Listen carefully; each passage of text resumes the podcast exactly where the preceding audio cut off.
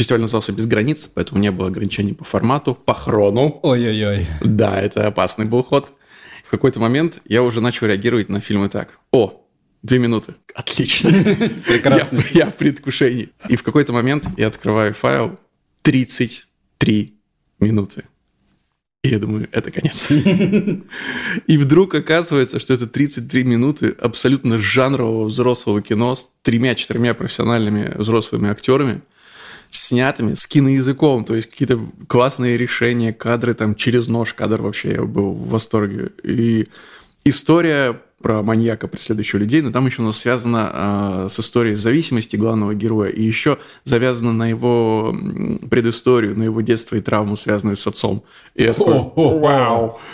И первое, что я делаю, я пишу организаторам, говорю, кто это сделал? А это точно детский фильм? Они говорят, даже не спрашивайте, про какой вы говорите, мы знаем. Мы семь раз запрашивали данные у этих чуваков. Да, это оказалось, что действительно детский фильм. Ну, может быть, но все равно. Это знаешь, когда я бы это показывал одним кадром. Знаешь, ты заходишь в детский сад, и вот э, э дети пытаются одеть обувь, и у них очень плохо получается. Кто-то в свитере, и ты переводишь так вот камеру наверх над шкафчиками, а там выставка их поделок домашних, и там картины маслом.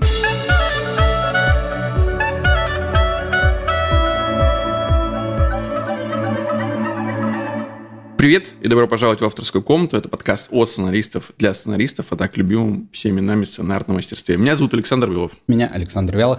В общем, этот фестиваль детского кино дико меня порадовал. Да, ты прав, что кто-то снял кино, это уже здорово. Там сняли 29 фильмов, и уровень на самом деле меня впечатлил. Буквально там несколько проектов чувствовались как самодеятельность, а остальные в той или иной степени. Очень крутая школа, оказывается, в Южной Корее. Фестиваль был международный. Там было дофигища стран участниц. Даже Сингапур был. Я узнал, как выглядит флаг Сингапура. Раньше я, я не был в курсе. Южная Корея, Китай, Италия, Болгария, США, Великобритания. Короче, Это наш фестиваль. Наш фестиваль. Он называется Магафин Фильмфест, есть, который проводится киношкола имени Магафина. Вот, классное место. Если хотите своих детей поучить, если они хотят заниматься кино, почему бы нет? Там классные преподаватели. Один из них работает в моей сценарной комнате. Но это никак не связано. Это не реклама. Это никак не связано с тем, что я был в жюри фестиваля. В жюри меня пригласили до того, как э, я набрал себе авторскую комнату. Вот. Как интересно. Возможно, это связано с тем, кого я набрал в авторскую комнату. Да, очень крутая южнокорейская школа анимации. Выпускники ее прислали три мультика, все три разных, все три классных. Ну, один из них победил в фестивале безоговорочно. Он обошел даже этот проект американский, жанровый. Потому что он очень трогательный. Mm, а жанровый был американский? Жанровый был американский. Назывался фильм «The Haunted». Можно посмотреть его, наверное, в Ютубе. Что такая история. Маньяк ловит людей, которые едут в реабилитационную клинику и загоняет их в лес, где начинает за ними охотиться. Прикольно, люблю такое. Ну, а у тебя как неделя прошла? Как обычно, чуть позже от всего мира, но поддавшись э, всем этим восторженным комментариям, начал Wednesday. смотреть Wednesday. Да. Но это прекрасно. Это просто чудо какое-то. Вот я ровно то же самое написал у себя в телеграм-канале, что это действительно чудо. И первая серия дичайший восторг. И я не понял. Я к тому времени был заряжен каким-то количеством отзывов о том, что это слишком легко, слишком поверхностно, слишком просто, мы все это уже видели. Ну, какие-то такие, знаешь, снобские комментарии. Ну да, да, да, да, да. Я тоже такой слышал. Э, типа, ну, а мир, конечно, да, это все, конечно, красиво, но история не удивила. Да, Тим Бартон захотел свой Хогвартс. Господи, в какой момент идея увидеть Хогвартс от Тима Бартона стала звучать как что-то очень скучное? Да, есть, были опасения, потому что в последнее время этот режиссер снимал, возможно, не то, э, что произвело мне впечатление, там какие-нибудь мрачные тени. Ну, когда это было, слушай? Было, было. Вот, но тут прям это чики-вау. Джейн Артега, мое почтение. Тим Бертон, да вообще там шикарный каст. Там шикарнейший каст. Э, не помню, как зовут актрису девочку, играющую соседку по комнате, но они прекрасные. А уже исполнительница роли директорши Гвиндолин Кристи.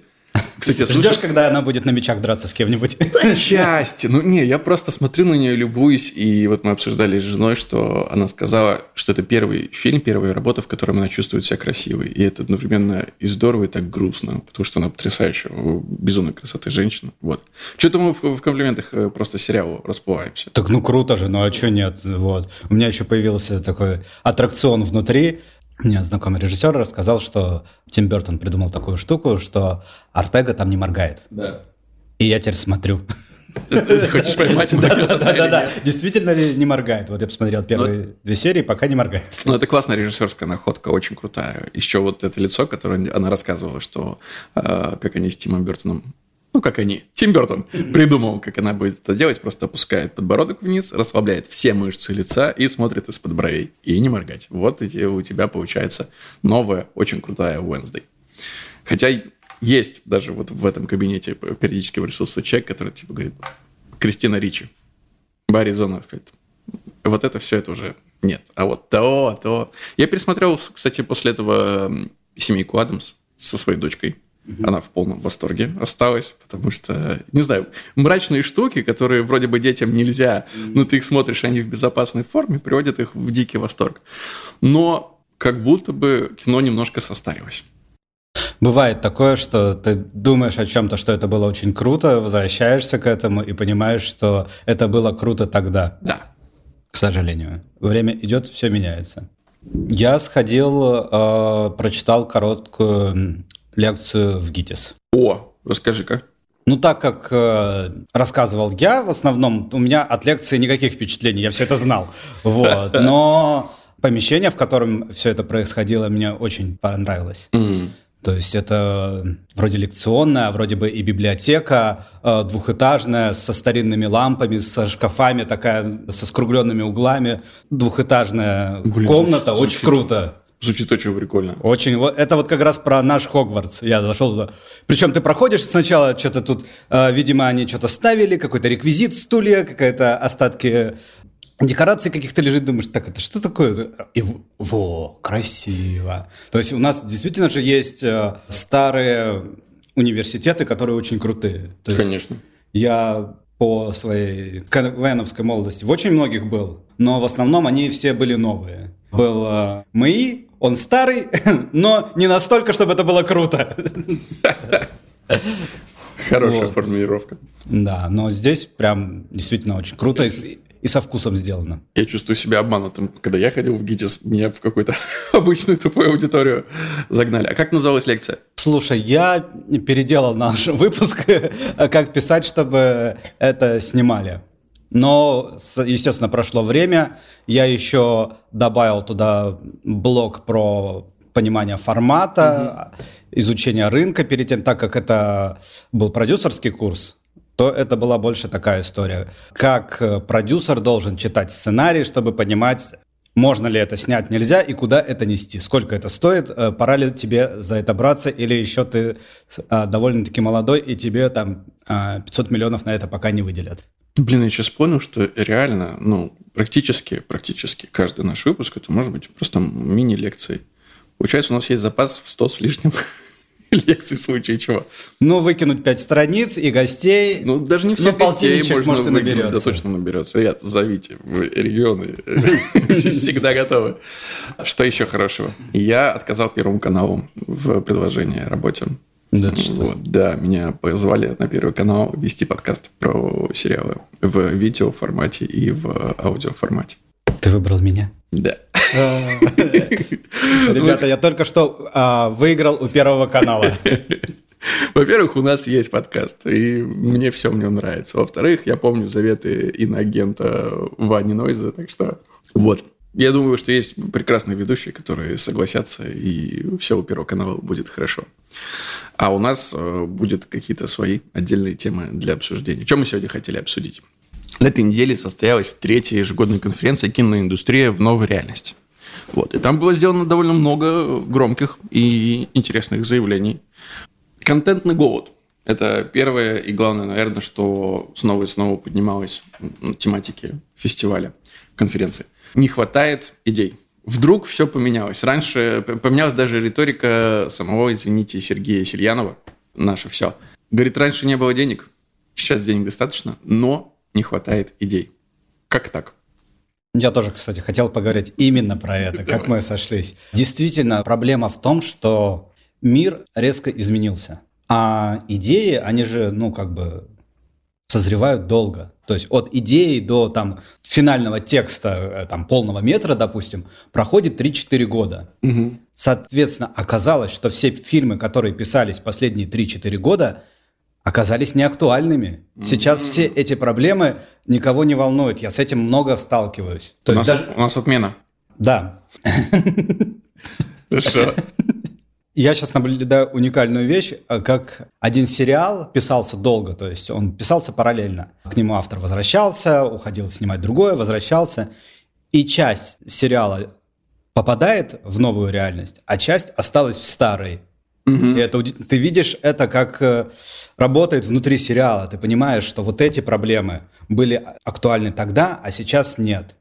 А вот это по-прежнему актуально. То есть э, к сожалению, когда происходят какие-то большие потрясения, может, к сожалению, не знаю, истории и проблемы немножечко упрощаются. То есть вот э, сложные вещи о том, как меня не понимают в этом мире, ну еще с каким-нибудь там нюансом сложным, уже не так хорошо работают. Это как будто бы сейчас не истории первого плана. Хватит ныть. Типа главный, да. Главный герой. Да, да, да. Сейчас, проблемы. сейчас проблемы другие. То есть э, проблемы выживания, проблемы там э, заработка, спасения людей. Ну, то есть какие-то глобальные угу. истории работают. Более базовые. Более базовые, да. Мы, мы откатились к базе. Самое популярное слово последних нескольких выпусков. Да. И, соответственно, все, что нарабатывалось, слетело. А новые им уже нужно еще прорасти. Конечно. А мир так быстро меняется. Короче говоря, сейчас, э, мне кажется, будущее за людьми, которые очень быстро пишут. И при этом хорошо желательно. Вот, э, Какое важное уточнение. Да, и их крайне мало. Я тебе сейчас перед нашим выпуском показывал кусочки угу. новогоднего фильма. Вот он был написан и снят за осень.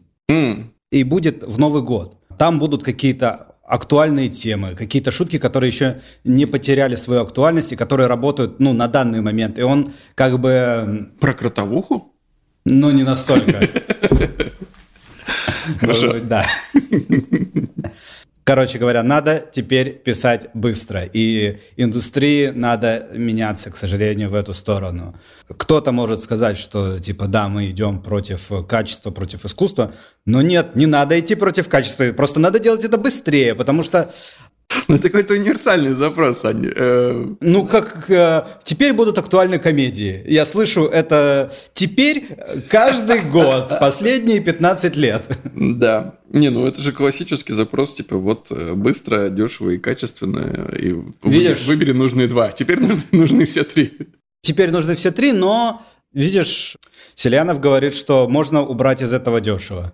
У него mm, деньги ну, есть. да, как будто бы. Но он при этом, э, при ну, этом кстати, Сергей вот... заявляет, что там э, были цифры, озвученные министром культуры Ольгой Любимовой, о выделении 10 миллиардов на производство контента государством. И Сергей Селянов говорит, 10 миллиардов – это, конечно, здорово, но 10 миллиардов – это четвертинка аватара или половинка выжившего. Надо это учитывать. А, а мы выделяем это на весь рынок, да, на все фильмы, которые есть. А как будто бы кроме государства, больше спонсоров-то у кино и, и нет. Частный бизнес давно перестал э, кино финансировать, э, продюсеры, собственные деньги тоже не то чтобы э, активно вкладывают, особенно учитывая, как фильмы собирают. Хотя те же люди на конференции заявляли, что в среднем у всех фильмов, поддержанным фондом кино, порядка миллиона зрителей, в среднем, да, Почему-то в этой цифры верится очень слабо. Либо просто взяли всех зрителей холопа, размазали по всем остальным, потому что в среднем получается каждый фильм ну, я примерно цену билета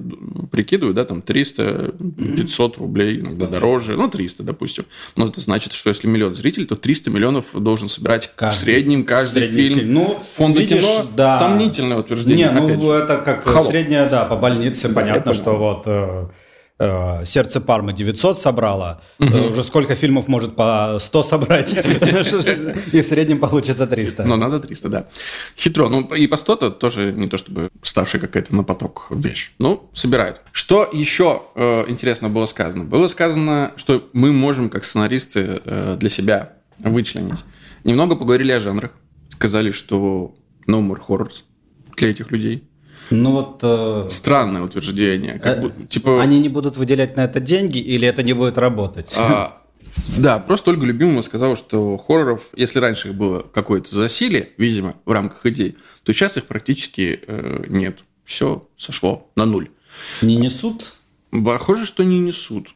Возможно, люди устали ходить и обивать. Не то чтобы их супер много снимали, вот что я скажу. Хотя я, как поклонник этого жанра, и я не согласен совсем с, э, с установкой, там была как будто бы мысль прозвучала, что э, проекты, вызывающие тревожность, не будут пользоваться спросом и не будут пользоваться поддержкой. Я исхожу из установки, что хорроры снижают мою тревожность. Ну, то есть я по себе сужу. Не знаю, как это работает на других людях, но вот э, последнее время все, что я смотрел с большим удовольствием, будь то «Варвар» или «Нет» э, Джордана Пила, это они мне помогают. Ну, они э, утилизируют мой страх, мою тревожность. Потому что я большую часть времени я тревожусь о каких-то вещах глобальных, которые, тем не менее, напрямую, меня, да, напрямую меня не касаются. Но, но у тревожности это нет э, реального выхода. А тут я посмотрел, реально испугался, все, мне стало намного легче. Но Ольга Любимова говорит, что стало меньше еще развлекательных комедий, рамкомов. Возможно, стоит рассказать Ольге Любимовой про то, что жанр умер э, рамкома. Или ты так не считаешь? Он переживает кризис, скажем так. Жесточайший последние несколько лет. Да, но это же опять, это кризис э, не потребительский. Люди бы его смотрели, если бы кто-то это прилично написал.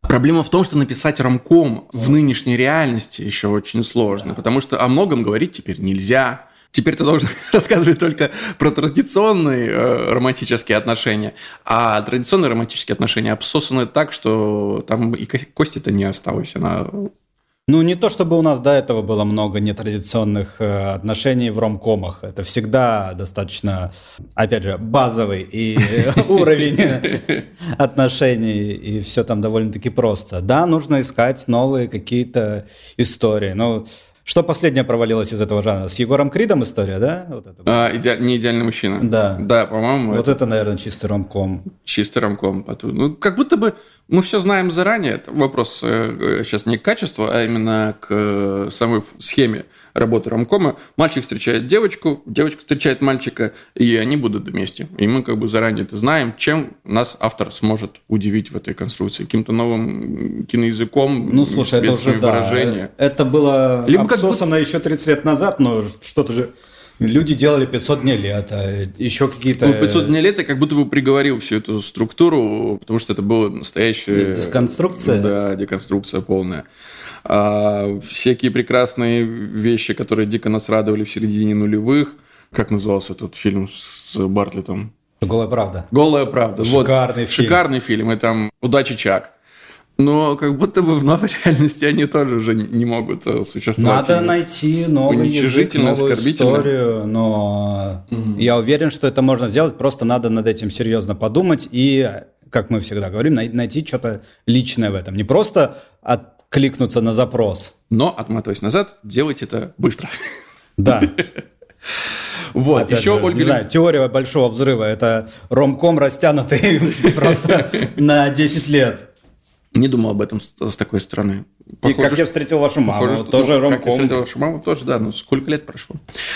И вот что еще Ольга Любимова сказала про жанры, наверное, закрывая всю эту лавочку. Захлебнулись, говорит она, мы ведем в Министерстве культуры в количестве сказок прекрасная цитата, весь 20-томник библиотеки сочинений советского школьника может перекочевать на экран. И это правда. Я вот смотрел э, питчинг менеджеров в фонде кино. У всех есть. Вот все там, вот тебе волшебник изумрудного города, вот тебе бременские музыканты, вот тебе это, вот тебе это. Все сказки, я уже не говорю да, про Чебурашку, а который должен э, задвинуть холопа по утверждениям его создателей, по, по сборам. Э, посмотрим, да, а посмотрим. теперь выходит... Э, еще не выходит, он просто сидит, э, Путин, и говорит, надо популяризировать а, да, фольклор. Да. Еще, сейчас еще будет вторая волна и третья. Короче, сейчас еще понесут. Да, я знаю, что ну дофига всего в разработке. Э, сериал по последнему богатырю mm-hmm. делается. Еще куча всяких. По Кощею там какие-то истории. Да, это сейчас будет... Э... Что с этим делать? Не идти в эту сторону, вот если в действие превращать мысль? Ну, уже как бы поздно идти по первому плану. Это по-прежнему интересно, это еще будет работать какое-то время, но уже надо думать э, какие-то необычные схемы, интересные схемы. Но, ребят, э, герои русских сказок в нашем современном мире – это тоже первый план. Я вас заранее предупреждаю, потому что я недавно прочитал несколько э, заявок пилотов на эту тему. И это все уже было в Fables прекрасных. Так что да. Но опять же, э, сказать, что так не сработает. Да, может сработать. Да, Просто Конец надо в этом найти что-то новое, просто перенести героя в наше время и сказать, вот э, прошло время, а Иван Дурак все тот же, просто вот здесь. Или богатыри на самом деле живы, работают в полиции. Мне кажется, что это уже есть. Да. о чем ты говоришь. Это уже такие проекты создаются и вот-вот выйдут. Не, как раз к тому, что может это просто не сработать. Ну, потому что те же знаменитые комиксы Fables, по которым уже были сняты куча сериалов, фильмов и даже игры – чудесные, кстати. Они как раз работают по этой схеме. А что насчет э, героев сказок в нашем времени? Вот вам Серый Волк, детектив-алкоголик, вот вам Красная Шапочка Мэр и так далее. Ну, все это как будто бы уже было. Теперь нужно еще один следующий уровень конструкции. Возможно, или я усложняю задачу. Ну, не быть... знаю, вот, кстати, это же сюжет э, игры Telltales, да? Волк и Манка. Да-да-да, это как раз вот, про, но по, вот по, такой по, мне, по, вот, по этим комиксам. Да, вот это сейчас еще могу... Э, то есть это еще опережает, мне кажется, то, что происходит сейчас. То есть два десятка лет назад делали то, что уже опережает ну, то, мы что же мы делаем немножечко опаздываем по всем показателям. К сожалению, к сожалению. Соответственно, у нас идут э, какие-то истории, которые в Америке уже были сняты. И В этом и проблема, что как будто бы мы а, немножечко догоняем, а угу. с другой стороны сосуды-то сообщающиеся. И мы одновременно конкурируем с будущим, но находимся в прошлом. В этом есть сложность. Это правда. Какие еще интересные вещи были озвучены? На сессии как раз той же контентный голос и как его победить Модератор Иван Кудрявцев показывал данные кинопоиска в презентации о количестве оригинальных проектов в онлайн-кинотеатрах. Интересная динамика. То есть, если в 2018 году был 21 проект, в 2020 46, двое больше. В 2021 85, еще двое больше за один год. В 2022 их уже было 74. Как бы, Большой откат. Да, и прогнозы я не знаю, будет ли еще откат. По ощущениям, что да, может быть, незначительный. Мне кажется, это комплексная, ну не проблема, а ситуация. Угу. Комплекс э, разных э, векторов влияет на это. А, во-первых, сокращается онлайн кинотеатров количество. Во-вторых... Ты что-то знаешь, о чем не знаю я? Кто-то уже ушел? Мегаго ушел.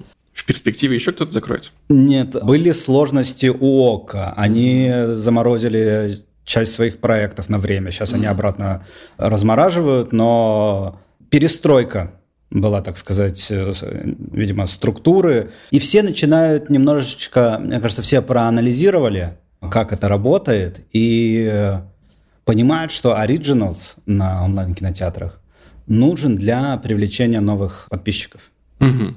То есть не это... на удержание старых, именно на, на привлечение. На удержание, мне кажется, работают э, базы и библиотеки. Ну, дешевле купить а, несколько сезонов а, западных проектов, чем а, их же снимать самому. Соответственно, на удержание работают библиотеки.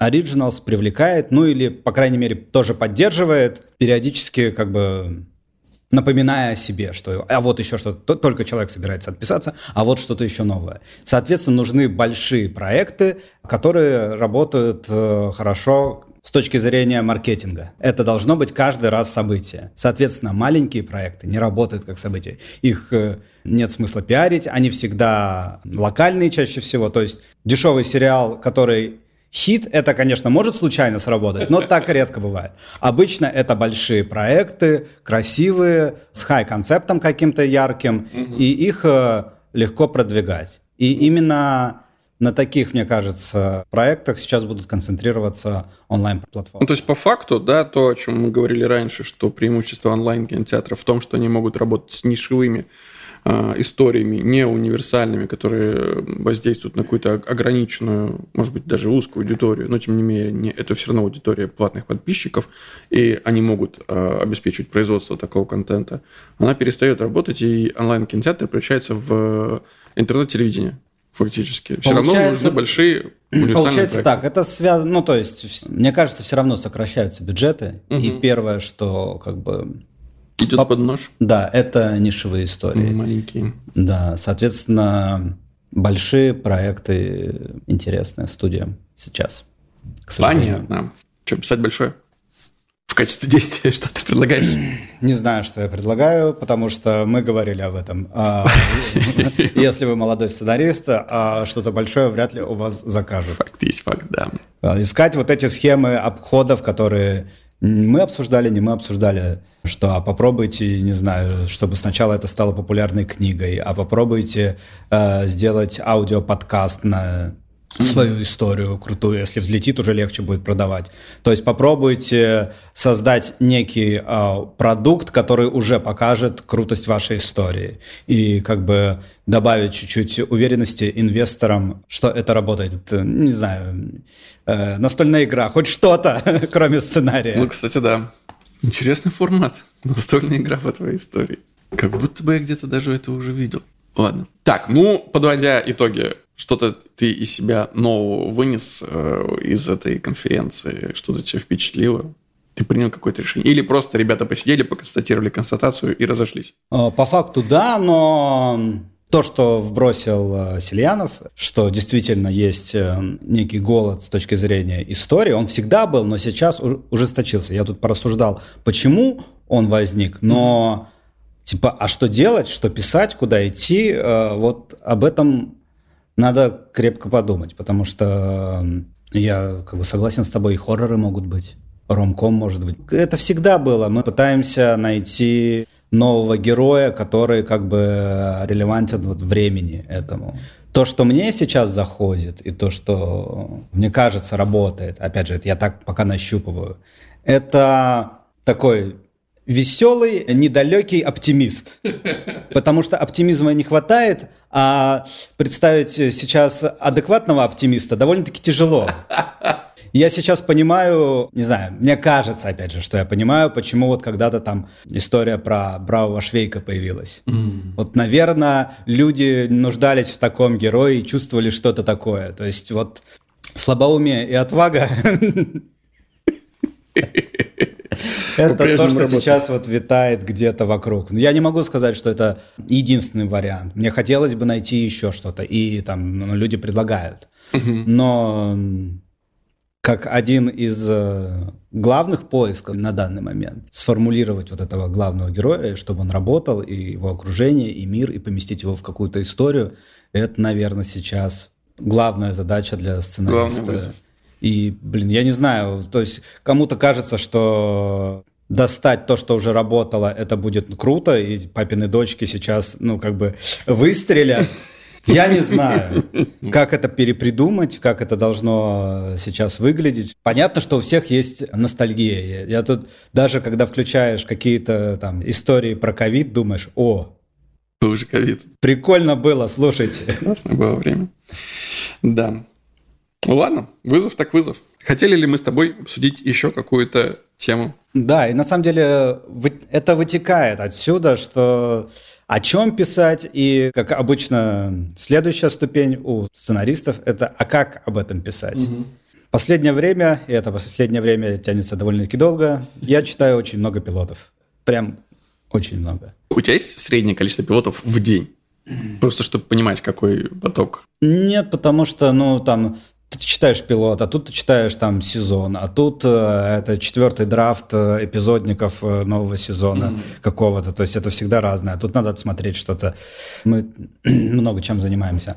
Я вижу постоянно одну и ту же ошибку у большого числа людей. Мне очень хочется сказать людям, не делайте так больше, пожалуйста. Давай, Сань, вот. микрофон. Во многих историях, особенно с хай-концептами, тебе присылают заявку, какой-то прикольный хай-концепт. Ты читаешь, о, не знаю, русская супергероика или еще что-то такое. И дальше тебе нужно прочитать первые 20 страниц, чтобы тебя подвели к этой истории. И это так не работает. Ты как бы возвращаешься к людям и спрашиваешь, а почему ваша история началась в конце первой серии? Почему человек должен досмотреть до этого момента? Как вы вы платить всем будете или вы уговаривать всех будете? Какие методы вы использовали для того, чтобы заставить человека досмотреть туда, где началась ваша история? Что отвечает? Ну, это же экспозиция. Нам нужно задать все глубокие отношения, нам нужно э, показать героя в его обычной среде, чтобы показать все изменения, чтобы он потом прошел точку невозврата. От чего мы, типа, проходим эту точку? Гребаная драматургия. Да, ребята, это все слова, это все не работает. Я не знаю, как еще сказать, но если у вас high концепт, он должен начинаться в конце первого акта. Плохо, что я сейчас это постулирую, типа это так должно быть. Может быть и не так, но попробуйте тогда другими способами сделать интереснее в начале. Как показывает практика, это очень-очень-очень-очень-очень-очень тяжело. Угу. Это будет проигрывать тому, что у вас начнется потом. И как с этим бороться, я не знаю. Ну, то есть, точнее, есть э, какие-то приемы из учебников, они как бы в общем звучат как э, «рассказывайте историю уже в конфликте». Просто в чистом виде экспозиция не может быть э, экспозицией. Даже если у человека какие-то там проблемы, угу. а они не связаны с теми проблемами, которые будут дальше после начала вашей истории, то это не считается если у вас история про то, как у вас бандит попал в школу, нельзя сделать так, чтобы в конце первой серии он попал в школу, а дальше смотреть, что будет интересного. Вот таких пилотов очень много. Я думаю, что успех того физрука, который был, именно в том, что он уже попал в школу, и мы уже увидели историю в первом кейсе. Mm-hmm. Ну, то есть Сразу мы завели его в этот мир, мы показали мир, и мы показали, как будут работать конфликты. Микросерия уже была с э, заявления «заберите заявление». Да, да. То есть мы завели мир и показали серию, и человек в конце э, серии может решить, хочу я такое смотреть и не, или не хочу смотреть. А закидывать человеку, что про что будет э, сериал к концу первой серии, чтобы он решил, хочу я буду. Вы же не показали никакого примера. Сейчас э, человек не будет думать, интересно, а как там у них получится? Вы дали обещание. Да, вы дали обещание, что будет, интересно. интересно. Это не работает. И потратили на целую серию. Да. Как конкретно будет интересно?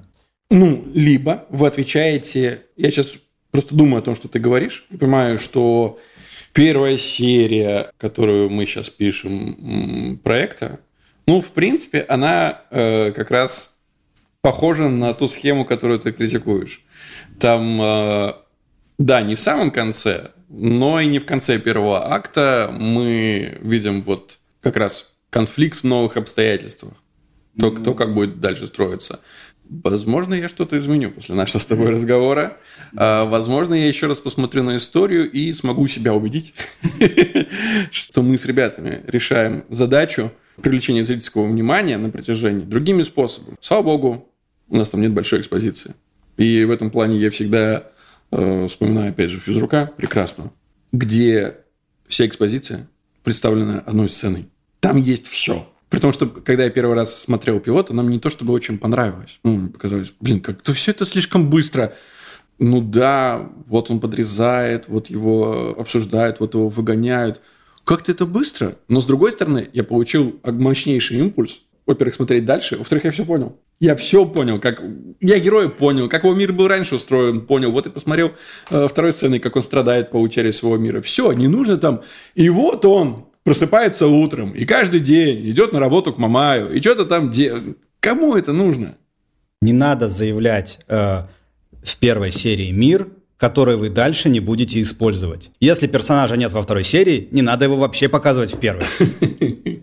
Если он вам необходим коротко. Ну, то есть не надо рассказывать про него что-то там и про его жизнь. Мы его больше никогда не увидим. Представьте, что вы идете на работу и знакомитесь со всеми людьми и узнаете про их жизнь. Зачем, если у вас есть конкретная цель? Кстати, это очень прикольная штука и такая некая мудрость. А, когда искали режиссеров э, на первый сезон угу.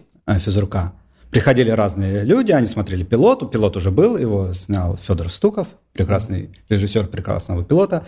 Вот. И дальше он занимался другими вещами, и приходили режиссеры. И пришел один из режиссеров и сказал, вот смотрите, типа, у вас эта экспозиция, я хочу ее переснять. Мы такие, ну, типа, почему? Он говорит, «Эм, то, что мне рассказали, опять же, у вас главный герой решала. Он никого не бьет, он к насилию прибегает в крайней э, степени. Он, то есть это псих, всех бьет, а Фома никого не бьет, он со всеми договаривается. И вы в первой же сцене заявляете его, как он бьет человека практически без повода. Угу. Это типа неправильно. Мы такие, действительно это неправильно. Приходим к Антону. Да. Антон говорит, вот это, это, это, он говорит, ребята, не надо ломать то, что работает. И мы ушли обратно.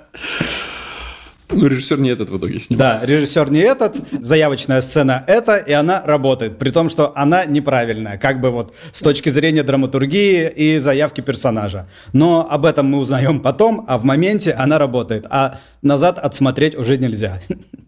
Блин, глубоко. Вся эта история с заявками мира, людей и всего остального еще вот с чем связан. По крайней мере, у нас конвейер такой. Он работает по определенным правилам. Угу. И там есть такая как бы структура, что мы для того, чтобы запустить сериал, мы снимаем пилот. Ну, как бы это часто делается.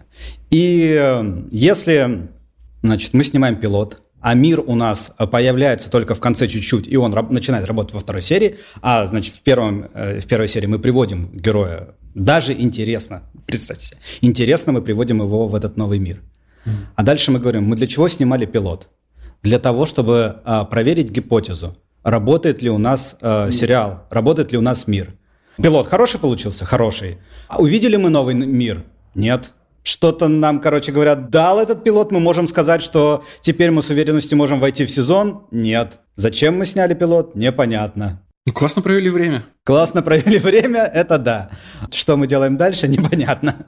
Поэтому... Ну да, пилот как будто бы должен обезопасить э, людей, вкладывающих деньги в проект, от э, рисков, что дальнейшая история не сработает. А он говорит, он работает отдельно как пилот. Да, он говорит, а это работает во второй серии. Да. Мы сейчас должны две серии снять, видимо, Пилоты, да? да? Пилотных, да? Или Кстати, только вторую? Может быть, это может быть интересная практика, снимать по две пилотные серии, если все истории будут такими. Это, конечно, стоит гораздо дороже. А, была такая практика да. пару лет назад. А, к сожалению, времена меняются. Было, было такое, что... быстрее и качественнее. Да, было такое, что говорили... А, бывает же такое, что, ну, особенно сейчас из-за программирования, что в первый день идет э, обычно две серии премьерных, угу. и дальше повтор, следующая, повтор, следующая, до четверга. Обычная сетка. Соответственно, первые две серии идут подряд. И это может быть сдвоенный пилот, это может быть большая серия, там, если мы говорим о, это, если мы говорим о получасовых комедиях. Вот, соответственно, можно было раньше прийти и сказать, ну, это же будет подряд идти. Вот это большая такая история, вот мы к серединке его завели в мир, и сразу во второй серии мы показываем, как мир работает. Давайте снимем сдвоенный пилот. И раньше это могло работать. Сейчас нет, к сожалению. Реальность такова, какова она есть, и больше никакова. Как всегда, подписывайтесь на наш подкаст любым способом, который вам удобен, будь это Apple Podcast, э, iTunes э, или Яндекс Музыки. На Яндекс Музыке вы можете просто жмакнуть сердечко и автоматически таким образом подпишитесь на него. Ставьте свои оценки. Лучше, побольше, но какие захотите. Делитесь выпусками, пишите комментарии мы их читаем, и они, возможно, подкидывают нам новые темы для обсуждения. Э, мне кажется, как раз следующий выпуск мы сделаем по тем вопросам, которые mm-hmm. нам подписчики наши предлагали обсудить. Там есть очень и очень интересные мысли. Спасибо вам за них большое. И самое главное, возвращайтесь ровно через неделю за новым выпуском авторской комнаты. А пока, пока. Пока.